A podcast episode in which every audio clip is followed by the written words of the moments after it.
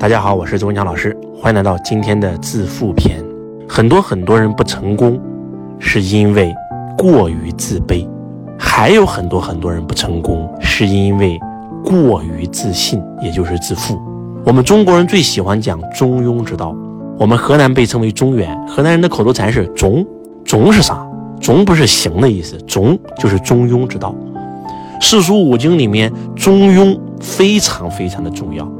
什么是中庸？中庸就是过犹不及呀，任何的事情都是过犹不及。比如说，很多人之所以不成功的原因，要不过于自卑，要不过于自信，自信过头了，也就是自负。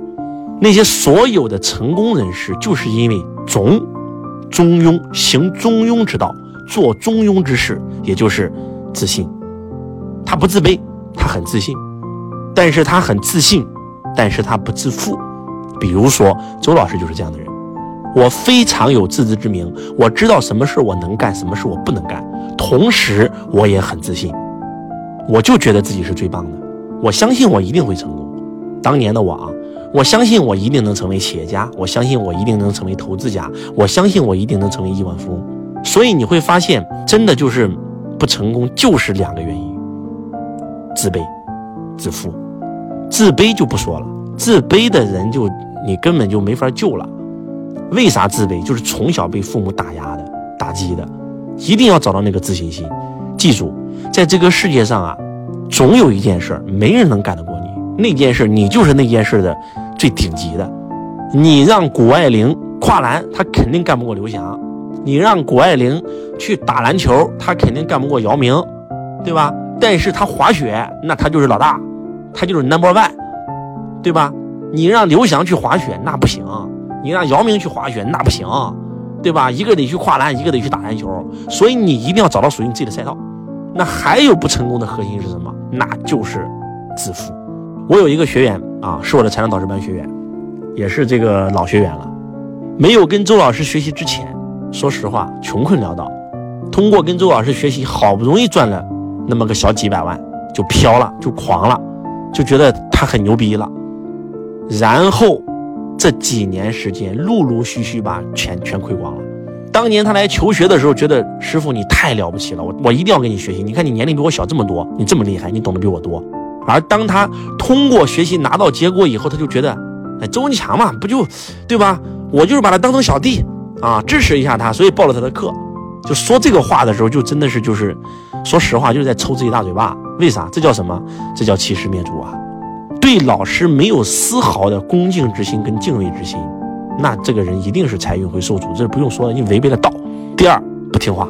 当年他投了一个项目，他让我看，我说千万不能投啊！做一个什么外汇啊？说这是上市公司啊，香港上市公司。我说你这个上市公司，我一查，你什么上市公司啊？你这上市公司干啥的？你这上市公司根本都没有炒外汇的资格呀，对不对？这个做人力外包的上市公司，它跟外汇有啥关系？啊，周老师很多明星都投了，哇，周老师我跟你讲啊，太太厉害了，到最后没听周老师投了，投了以后现在亏得一塌糊涂，一共亏了将近八十多万美金，你们知道吗？任何人投了都不代表这个项目一定能赚，跟这个人的身份没有半毛钱关系，你知道吗？那曾经的庞氏骗局，那还把华尔街的那个纽交所的所长都骗了呢，那么多超级亿万富豪，对吧？上市公司老板都被他骗了呢，对不对？这不马有失蹄嘛，别人投了就能证明这个项目一定是赚的，对不对？这是第一个疑问。第二，你把钱转给谁了？我说你是转给这家上市公司了吗？不是，转给一个中间人，打的是个人私人账号，这就是问题所在呀。如果这个公司真上市了，你把钱转给了公户，对吧？你最起码还能找到。你说你转给了私人，你怎么找？打官司都没得打。周老师，我以我错了，我以后都听你的。我说行，东山再起吧。现在怎么样？现在负债了，我东山再起。我说行，我说你这样吧，我给你看一看啊。跟他一聊，测完以后说了，你呢不适合做金融，金克你，你别做金融。你木跟火的行业是声望你的。有人说老师是真的吗？真的有这样的讲究吗？当然有了。还是那句话，那个南方的那个橘子种下来，它就是橘子；种到北方呢？对吧？南为橘，北为枳啊，这有些东西它就适合在南方，就不适合在北方生长。那海水里的鱼放到河水里会怎么样？那不就不舒服吗？放久了那不就死了吗？对不对？它真的就是有适合跟不适合的区别的啊。金克你，你不要做金的行业。你看你做金融亏了吧？木跟火生旺你。他以前做什么的？这个同学以前是做互联网的，互联网就属火嘛，也做过服装，服装也赚钱，服装属木的嘛，对不对？他以前赚的钱就是做这两个行业赚的嘛，后来做金融亏得一塌糊涂。老师，我明白了。我说那你就听我的啊，这是第一，就不要碰金的行业，要找属木跟属火的行业，这是第一。第二，别人说了你立南方不立北方，你不要去北方，你就在南方，越南方越热，对对你越好，你就在南方发展。结果答应的好好的，啊，又跑到北方去了，又跑到北京做金融去了，亏得一塌糊涂。现在本来负债是二三十万，那现在负债上百万。最近都吃不起饭了，又来找周老师了。找周老师的时候，我就发现他不听话呀，你没法帮他，他过于自负了。他是一个非常有思想的人。当然了，你说人到四五十岁了，他有独立思考能力，这个也正常。但是最关键的就是，你们知道为什么大公司招人只招大学生吗？因为他是一张白纸。你们知道为什么就是同样学一个东西，那个小孩一定比老人更快吗？就是因为小孩他的思维是一张白纸，他是可塑的，而老人的思维是固化的，是已经装满了的，是过于自负的。我就我几十年的经验就代表怎么怎么样，你没法帮他了，就过于自负了嘛。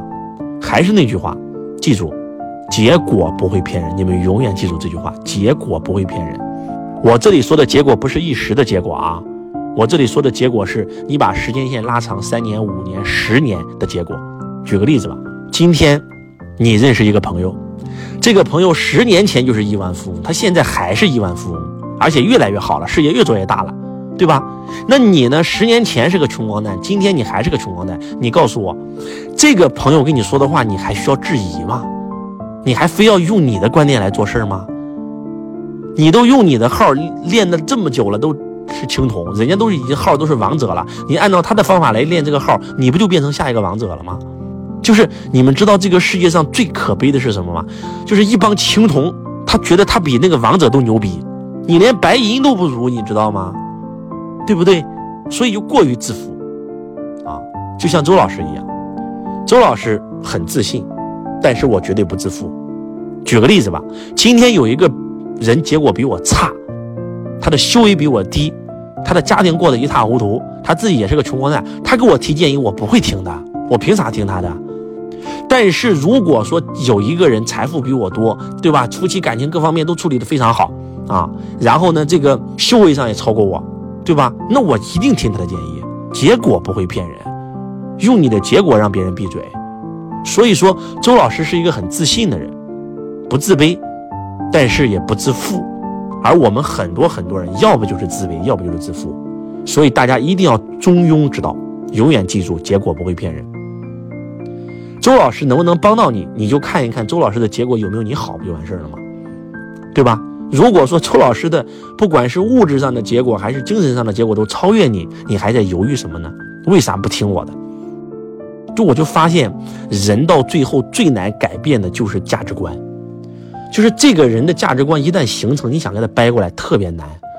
所以，希望今天周老师的分享能够唤醒你。我是。周文强老师，我爱你，如同爱自己。